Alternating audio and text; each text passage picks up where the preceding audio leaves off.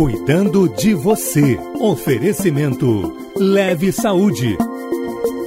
Oi, gente! Muito boa tarde para vocês que estão aqui no arroba Band News FM Rio. Eu sou Amanda Martins e como você já sabe, às quintas-feiras sempre tô por aqui trazendo um tema de saúde para você que ouve a Band News FM em 90.3, mas está sempre ligado aqui nas redes sociais. Então por isso a gente produz esses conteúdos especificamente aqui para as redes sociais. Hoje vamos falar sobre saúde da mulher, né? Vou conversar com o doutor é, Rodrigo Royals, acho que é assim que se fala, a gente já vai tirar essa dúvida com ele também.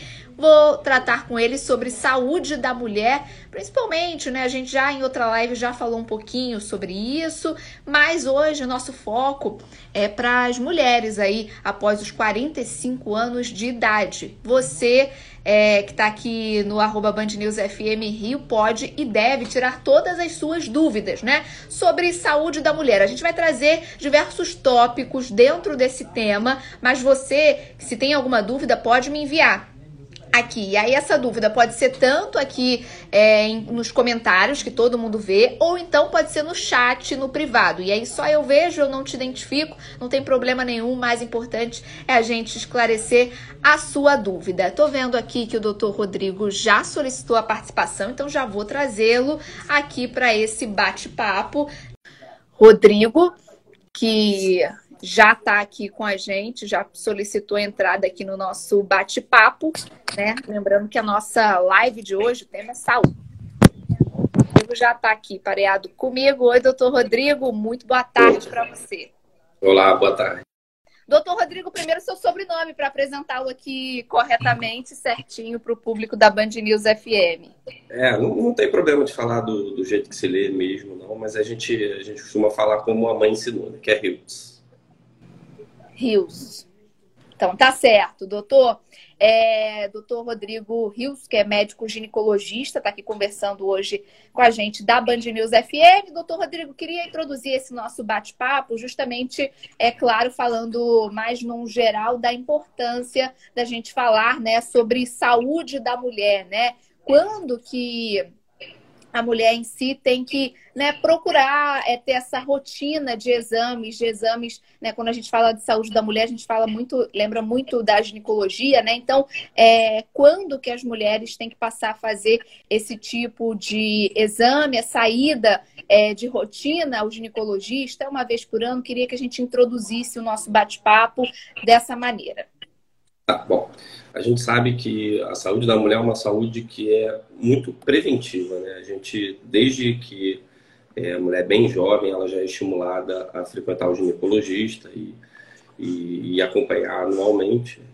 O limite para a gente é ou 21 anos, se ela não teve relação sexual até aquele momento, é, ou após a primeira relação sexual.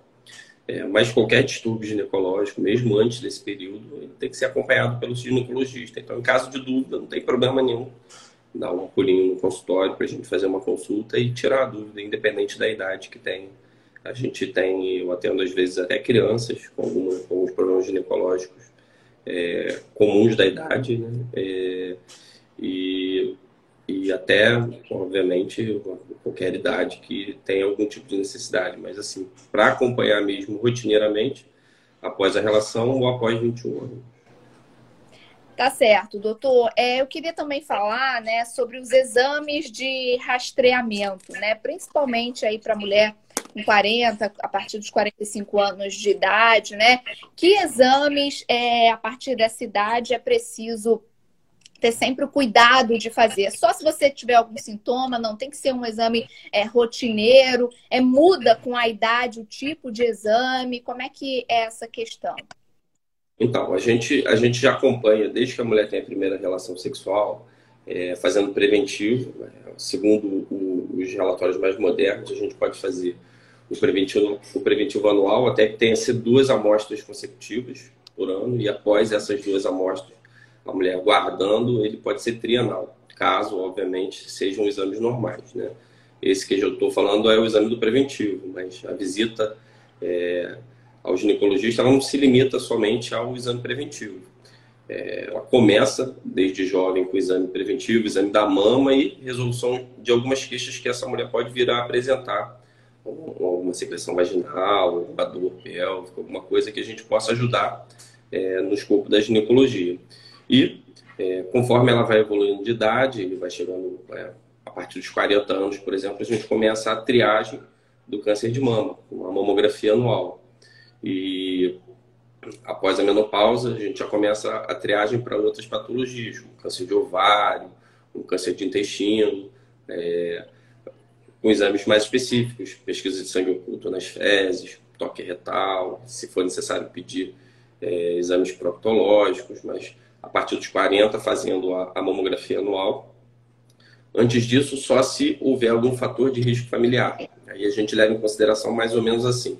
Se esse familiar direto dela teve câncer de mama com é, 55 anos, aí 10 anos a menos, então vai dar 45. Então ela já cai na ela já cai na rotina a partir dos 40. Mas se esse familiar dela teve um câncer de mama muito jovem, aos 40 anos, a gente começa a fazer já pesquisas 10 anos antes. Então já vai começar é, ou com mamografia ou com algum outro método, é, ressonância ou com é, ultrassom não serve para triagem, mas no caso de uma mama densa a gente teria que fazer ultrassom. Então a gente, a gente usaria de, de outros métodos nos 10 anos antes da, desse parente direto dela ter o câncer de mama, entendeu? Como um exemplo, mas é basicamente isso: mamografia, preventivo e ultrassom transvaginal. E se a gente falando da mamografia, né, doutor, o quanto a mamografia né, é, é importante para se descobrir é, casos é, de câncer de mama, né? Então eu queria assim, tem como a gente quantificar isso é, em relação é, a, a, alguma pesquisa de de repente que mostre então, é, a quantidade é... de casos que, que foram confirmados com esses exames de rotina e que foram confirmados no início, e aí o tratamento acaba sendo muito mais eficaz, enfim. É, isso já é pacificado na literatura médica, que a mamografia, ela salva vidas, né? Ela, ela previne realmente é, a ocorrência de casos graves de câncer. Não é que aquela mulher não vai ter câncer porque fez a mamografia. Mas como exame de triagem, ela é padrão ouro porque ela descobre o câncer no início. E aí a gente pode é, atuar é, cirurgicamente para resolver aquele problema e é, salvar essa, essa pessoa de, de ter é, o câncer que é, acabaria com a vida dela. Então, assim, na realidade, é, é, é, é definidora de, de de saúde mesmo, é um padrão de saúde você ter uma mamografia na população geral, porque você sabe que você é, diminui realmente a mortalidade por aquela doença com um exame simples, sem, sem, sem nenhuma grande complexidade, entendeu? Tá certo, doutor. E a gente falando um pouquinho também, claro, de métodos contraceptivos, é, como né, o nosso foco da live hoje acaba sendo né, essas mulheres com 40, 45 anos, a partir dessa, dessa idade, é, muda em relação aos, aos métodos contraceptivos, né? De repente, uma mulher que usou a vida toda aí, desde o início é, da vida sexual, é, a pílula anticoncepcional nessa idade não é mais indicado, depende de cada mulher aquilo que, que ela se adaptou. É, tem algo que, que é melhor para essa mulher, já que a gente está falando de hormônio? Então, é, para essa população, a gente faz é, mais ou menos como que para qualquer outra população. A gente individualiza o tratamento. É, a gente sabe que existem mais pessoas hipertensas acima de 40 anos que abaixo de 40 anos. Então, um exemplo é quando você é, tem que fazer um anticoncepcional oral para uma pessoa que tem hipertensão, que está descontrolada, e não tem recomendação. Então, você vai individualizar de acordo com o, o, o perfil clínico daquele paciente uhum. que está com você, você está acompanhando e com essa individualização você vai adaptar ela às necessidades que ela precisa, entendeu? É, não tem um, um, proibido ou um super permitido. Isso é, é de, varia de caso a caso. O que a gente vê na prática diária é que normalmente as pessoas chegam nessa idade com a prole definida. Elas já chegam já com a maioria, do, a maioria delas já chega com todos os filhos que quer ter ou já com a, a decisão de não ter mais filhos. Então, a gente tem um aumento é, das, das, dos métodos de longa duração ou irreversíveis. Os métodos de longa duração são o, o DIL e os implantes, e os métodos irreversíveis, que são é, a laqueadura tubar, entendeu? Então, a gente vê um aumento desse tipo de busca nessa idade, mas por elas já terem a, a prole, já, já terem todos os filhos que, que gostariam de ter, entendeu? Já, já é mais definido para as pessoas dessa idade. Lembrando que a gente está conversando hoje aqui com o Dr. Rodrigo sobre a saúde da mulher e você pode enviar as suas perguntas, seja aqui nos comentários ou no chat privado comigo, que aí só eu vejo, aí eu não identifico, porque se a pessoa mandou privado, de repente não quer que fale o arroba. Tem chegando, doutor, uma pergunta aqui no privado para a gente, falando de métodos anticoncepcionais, perguntando se é verdade ou se é mito que tomar pílula anticoncepcional durante é, muito tempo pode aumentar o risco de trombose. É uma pergunta que chegou aqui para gente. Então não tem o, o, período não, não faz não é realmente isso que faz diferença. Só o uso da pílula anticoncepcional com estrogênio já aumenta a chance de fazer trombose. Não, não, não tem relação com o período. A gente tem é, pessoas que começam logo no, no, início, às vezes para conter um sangramento, às vezes para fazer algum tipo de, de, de terapia é, provisória ou mesmo inicial e elas desenvolvem a trombose. É, esse é uma, essa é uma, é uma é, um problema relacionado à pílula anticoncepcional com estrogênio. Ela pode é, causar trombose e, e, esse evento pode ser bem dramático. A gente, a gente tem é, alguns casos de, de, de, que essa pílula causou um, um, problema sério até mortes, a gente ouve falar. É, eu nunca tive nenhum caso próximo de morte, mas já tive diversos casos de trombose e muitas vezes não relacionados ao tempo do uso, entendeu? Então, quer dizer, não é somente o tempo do uso, é o próprio é, a própria susceptibilidade da paciente àquele, àquela medicação associado a, um, a uma medicação que pode causar a trombose. E outros métodos também podem, doutor, é, é causar ou intensificar a, a trombose? Bom, a gente tem alguns métodos que não, que não causam e nem, e nem podem é, piorar um caso de trombose. A gente tem os métodos não hormonais. A gente tem o de cobre, por exemplo, é o, é o método que a gente tem não hormonal que não, não, não se relaciona com trombose. É, e os métodos definitivos, né? Claro, a laqueadura tubária, no caso de um, de um método irreversível, ele também não, não se relaciona com, com a trombose, né? É mais o, o uso do, do, estrogênio e às vezes até a, pro, a progesterona que, que, que, aumenta esse risco, entendeu? Mas o, tem o, o, o DIU de cobre, é, o DIU de prata, cobre também não, não, tem esse efeito colateral e a laqueadura. Então, existem métodos para essas pessoas também que têm o risco aumentado ou já tiveram trombose anteriormente. E, doutor, se a gente falar sobre doenças, né? Doenças assim, né, digamos, é, ligadas à, à ginecologia, é, quais são essas principais doenças? O que, que a gente pode explicar para as mulheres que estão assistindo é, a gente? Quais são essas principais é, é doenças né, que chegam no, no consultório? É, é, o câncer de mama, de ovário, é endometriose? Queria que eu também pincelasse para a gente explicando né, quais são essas principais e, e falando sobre essas doenças rapidamente. Bom, na minha prática, a doença que mais chega no consultório é a miomatose uterina, disparadamente. É, eu sou, eu tenho uma, uma vertente mais cirúrgica, eu sou cirurgião ginecológico, então, além de fazer obstetrícia e ginecologia geral, eu sou mais voltado para a cirurgia ginecológica. Então, eu recebo muitos pacientes com miomatose uterina, recebo muitos pacientes com pólipos uterinos, muitos pacientes com cistos de ovário, a grandíssima maioria benignos, é, e trato é, endometriose, tanto clinicamente quanto cirurgicamente. Então, na minha prática diária, é isso que eu vejo mais. É, pacientes com mioma, grande maioria, mas também a gente tem paciente com pólipo, paciente com é, ovário e, e com endometriose, entendeu? Essa é a minha vivência diária. se a gente puder explicar um pouquinho do que são essa, essas doenças, assim, rapidamente, porque quais são Sim. os sintomas, a pessoa só descobre com um exame de rotina, ela sente alguma coisa.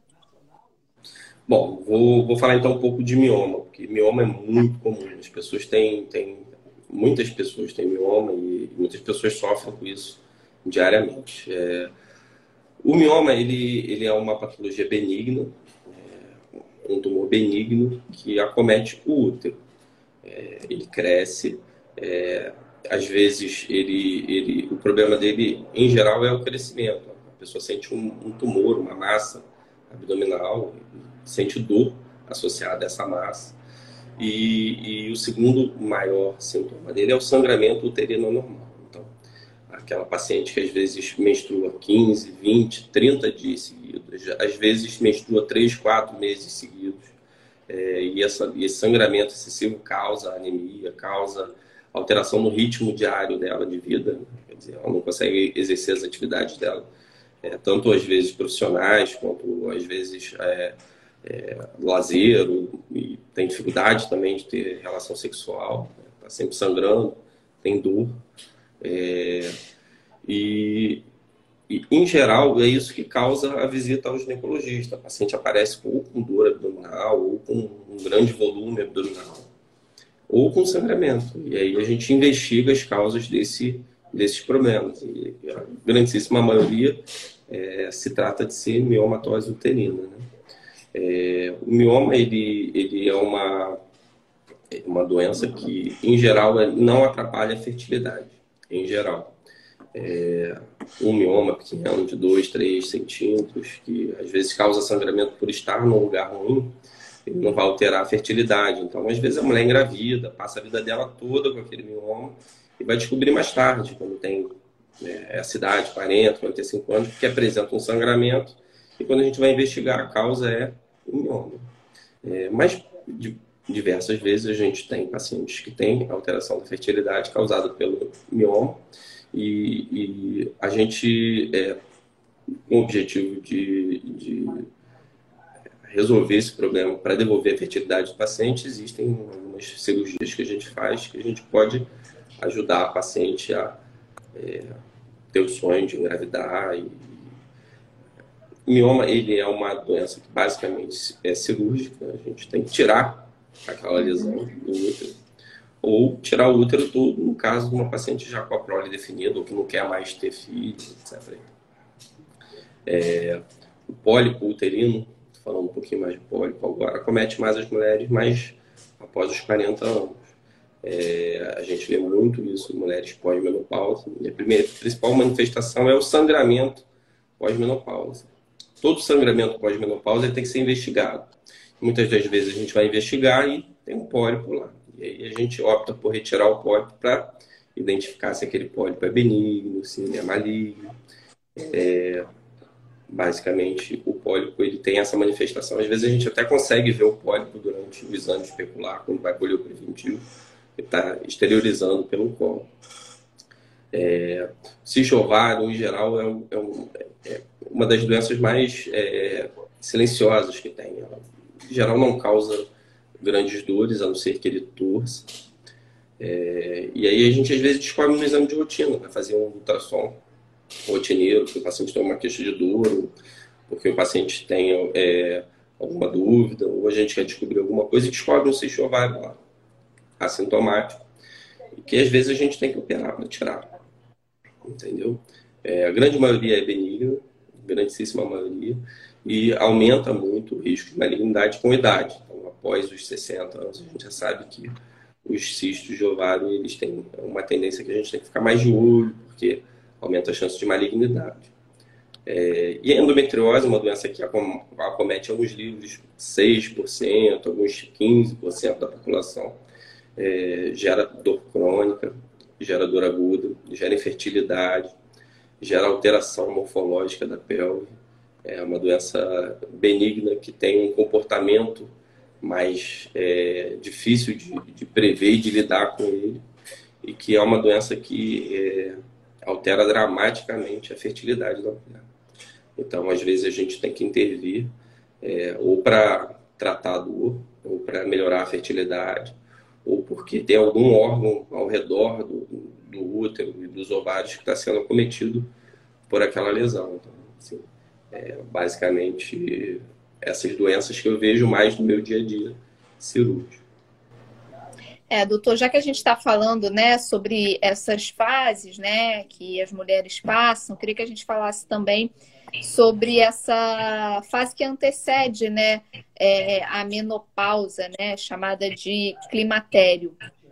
E assim, é, é uma fase muito marcada, assim, a gente consegue é, quantificar, dizer o que, que a mulher vai sentir nessa fase, ela vai saber que ela está nessa fase. É, que fase é essa, né, que, que antecede a menopausa, né? O que, que, a, que, que, que a mulher é, é, sente é, fisicamente nesse sentido? Como é que o corpo dela se comporta?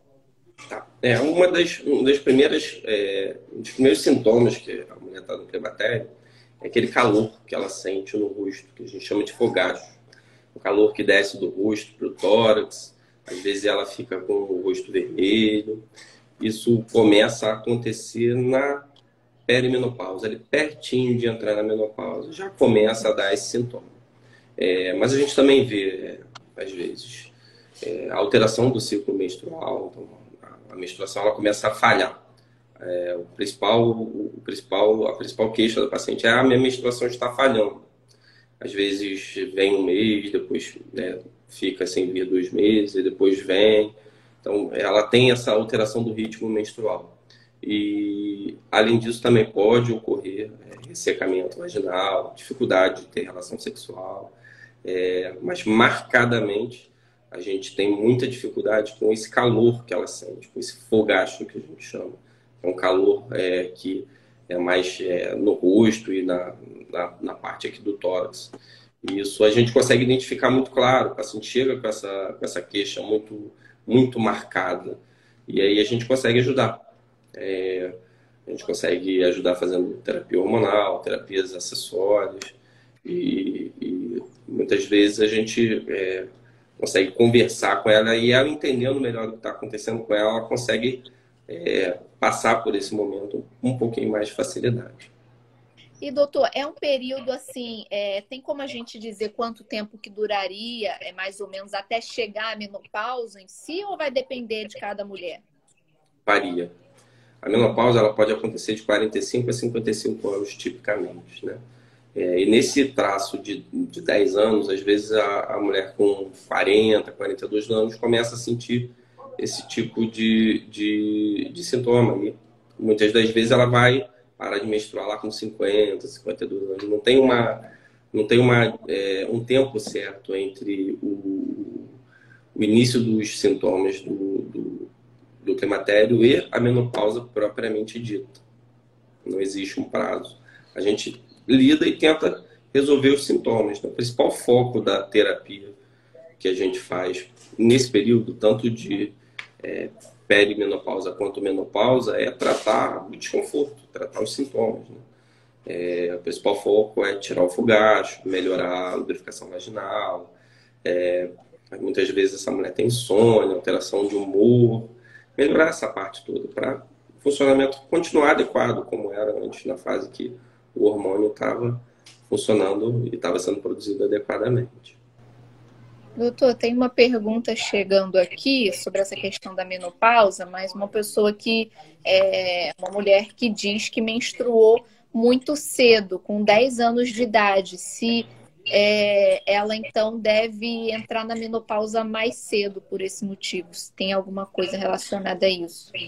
Não, as mulheres nascem com um, um número é, fixo de, de óvulos. O óvulo não se multiplica depois que a mulher nasce. Então ela nasce com um X número de óvulos. Esses X números de óvulos vão ser, sendo recrutados a partir do tempo e eles vão diminuindo, como se fosse é, uma reserva mesmo. A gente chama de reserva ovariana. Ela vai diminuindo, diminuindo, diminuindo, diminuindo, diminuindo. Mas esse número ele é variável. Não, não há é, necessariamente uma relação entre o início muito cedo da menstruação com a menopausa. É de se esperar que isso ocorra. por causa do número é, que, de óvulos que tem, mas não necessariamente tem uma relação própria. Já cansei de ver também pessoas que menstruaram com 8, 9 anos, é, menstruando até 55 anos. É, isso isso é, tem uma variação que a gente não tem como quantificar, não ser medindo a reserva ovariana. Mas isso a gente não faz para todo mundo, a não ser para aquelas pessoas que têm interesse em engravidar quando chegam próximas aos 40, 45 anos, entendeu? É, tem até uma pergunta aqui, doutor, também que chegou no, no privado. É, tenho medo da menopausa, tem como retardá-la? Então, a gente não retarda a menopausa, mas a gente não precisa ter medo dela. O que a gente tem que fazer é tratar o sintoma. A gente tem é, uma melhora é, bem clara, bem é, mensurável desses sintomas quando, quando a pessoa é adequadamente tratada.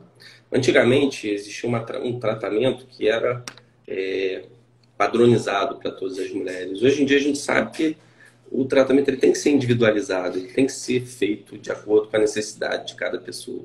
Então a gente vai começando paulatinamente, progressivamente, a utilização de é, hormônios é, nessa fase que a, a, mulher já parou de menstruar, até 10 anos depois da parada de menstruar é possível fazer essa terapia. Até 60 anos a gente recomenda que comece e ela dura até 5 anos. E aí essa adaptação é feita, tanto a adaptação quanto a retirada, progressivamente para que a paciente sofra o, o, mínimo possível. Então, quer dizer, é, não precisa ter medo da fase da menopausa. É só tratar adequadamente que é, com certeza vai passar por essa sem grandes problemas. É, eu imagino, né, que, que seja uma fase que realmente cause medo, né, incerteza, assim como toda nova fase, né, doutor? É, mas nesse caso também se ouve muita coisa. E aí, como é que as mulheres geralmente é, que estão nessa nesse início de menopausa chegam no, no, no, seu consultório, no consultório em geral, né? Que dúvidas que, que elas mais têm, que medos elas é, é, mais têm, como é que trata isso, que até se torna algo é, psicológico também, né? Tem, tem um aspecto psicológico disso, tanto por é, a mulher, ela, ela, não são todas, obviamente, mas uma grande parte da mulher que, das mulheres que conversam comigo acham que estão com 40 anos, estão velhos. Gente, pelo contrário, isso não tem menor razão de ser. 40 anos está é, bem no início ainda. A gente vê, hoje a gente, a expectativa de vida é muito, muito maior do que 40 anos. É, então, quer dizer, é, esse é o início de de, de, um, de um problema que vai ser tratado adequadamente se for é, Desculpa. Lives são sempre assim. É, tem uma pessoa gente, brava aqui. A é... gente já foi interrompido por filhos, por cachorro, não tem problema nenhum. Tá hoje foi uma buzina. É... Então, é, os grandes medos que elas chegam lá é, e grandes problemas que elas têm quando elas chegam lá é esse medo de estar envelhecendo, que é uma, uma coisa que a gente consegue demover a ideia conversando com elas alteração de humor, tem muito, muita irritabilidade, tem muito aumento de depressão nessa fase. Também a gente tem que tratar, não pode, não pode é, deixar para lá a doença, a doença mental é uma doença importante tanto quanto hipertensão, diabetes. Ela só é silenciosa, você não mede. Então eu acho que a gente tem que tratar também essa parte quando, quando a gente recebe esse tipo de queixa. A gente tem muita queixa de disfunção sexual, tanto por queda da libido, quanto por dificuldade, por falta de lubrificação. É, a gente tem é, muita alteração de sono, muita gente fica com insônia e tem muita dificuldade de dormir. Então, tudo isso é tratável. Sabe que a gente faz uma terapia hormonal é, com estrogênio e progesterona, a gente faz a progesterona antes de dormir, aumenta a chance dela diminuir a insônia. Então, tudo isso tem que entender como o paciente se sente o que, que é, qual é a queixa da paciente. Então, tudo isso é tratado de uma forma adequada para é, melhorar aquela queixa particular da paciente. Não tem é, um tratamento que sirva para todo mundo. Tem tratamento para todo mundo que a gente vai fazer individualizado. Acho que muitas vezes também, né, no caso da mulher, se for uma mulher casada, acho que o, o, apoio do marido também é completamente essencial nessa fase, né? Eu creio que, que, muitas devem chegar no consultório achando que, que, que, enfim, não vai ser mais do mesmo jeito, assim que entrar na menopausa, ficam com medo, né? É, imagino até de, de perder aí o casamento é, em relação a isso. Então, acredito que, que também o, apoio dos homens nesse momento seja algo essencial, né, doutor? É, é fundamental. Você entender o que está acontecendo com a sua parceira, que às vezes é um momento transitório, você entender que aquilo dali, é, ela precisa de apoio, ela precisa de, de entendimento, ela precisa de compreensão, é fundamental para ela se sentir incluída, né? É família, né?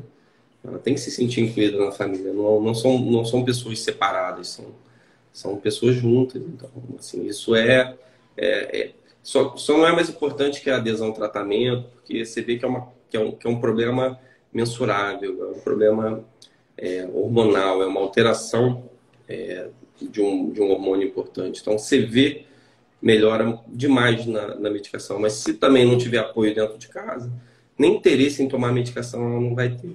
Então a gente, a gente observa muito que é fundamental, não só do marido, também dos filhos. A gente vê também muita importância de, da ajuda dos filhos, compreensão também, porque não fica só, é, não, não, altera o humor só com o marido, né? altera o humor com o filho, altera o humor com as outras pessoas também ao redor. É importante que todo mundo é, entenda e consiga ajudar ela nesse momento um pouco mais complexo. É, então, é, é, né, pelo que eu entendi, principalmente essa questão dos filhos, né, é, pode ter uma mudança aí na, na família toda, né, na, na rotina da família toda, justamente é, por conta desse período, caso ele não, não, caso essa mulher não consiga passar por esse período de uma forma mais tranquila, né, justamente com, com esse apoio. Pode, ocorre muito um aumento de depressão nessa, nessa época, porque depressão é parente da irritação. Então, aquela pessoa sempre muito irritada, sempre muito severa, sempre muito. Todo mundo sofre. É, filho, marido, e a gente vê também que é, os filhos eles têm um papel fundamental de compreender aquilo que está acontecendo e de ajudar naquele momento importante que ela está tendo. É, acho que a gente está se encaminhando aqui para o fim do nosso bate-papo, doutor, mas acho importante a gente falar sobre é, a importância da mulher também se conhecer, né? Conhecer o, o seu próprio corpo, é, conhecer o que é melhor para ela, né? Qual é o melhor método contraceptivo? Eu acho que é, é dessa forma, né? Se auto, o autoconhecimento vai fazer com que ela passe, né? Nós né, mulheres, com que a gente passe por todas essas fases de uma maneira mais serena, né, digamos assim. Ah, é fundamental. Você se conhecendo, você entende o que, que você quer, o que, que você não quer, o que, que você gosta, o que, que você não gosta.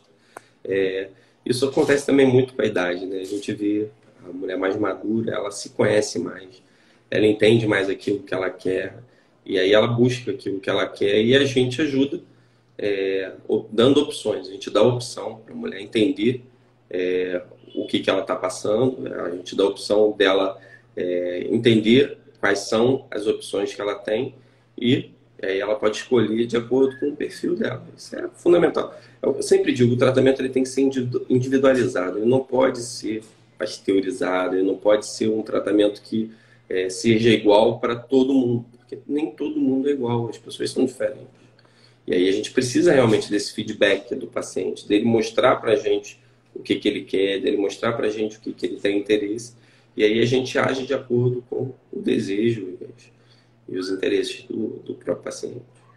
É importante né, relação, né, doutor? Principalmente na ginecologia, de confiança, né, entre é, a paciente e o ginecologista, até justamente por isso, né? Às vezes, a, a, até em outras especialidades, né? A pessoa fica com medo, ah, não vou no médico porque ele vai passar isso, eu não gosto. Mas assim, se você não gosta, acho que você tem que falar, né? Na consulta, porque aí, aí ele sabendo que você não gosta, seja por lá qual motivo for, ele vai tentar criar uma alternativa para isso, né? Então, muito importante essa relação. Sim, a gente vê, eu faço parto de mãe e filha. Eu já fiz parto de mãe e filha, eu não fiz parto de neta. Mas creio que daqui a pouco vai ser. a gente vê isso. O ginecologista ele passa por todo mundo na família. É, e, e médico é indicação, né? Então você tem um bom tratamento, você tem um bom resultado, e aí você indica o seu médico para outras pessoas e leva seus, seus familiares, entendeu? Então, é, a confiança é, é, faz parte de toda relação médico-paciente, mas a confiança é fundamental, principalmente no tratamento com, com uma pessoa fragilizada, a pessoa com um pouquinho mais de dificuldade. Então, é, é bacana, é legal. A gente, a gente passa por esses momentos bons de, de indicação, de, de trazer a filha. Eu já fiz é, parto de mãe e filha semanas de diferença. É, uma, duas semanas de diferença. Então, acompanharam ao mesmo tempo. Faço parto de irmãs. A gente tem, a gente tem vários, vários é, casos que é, a confiança é importante. A gente vê isso no dia a dia da gente.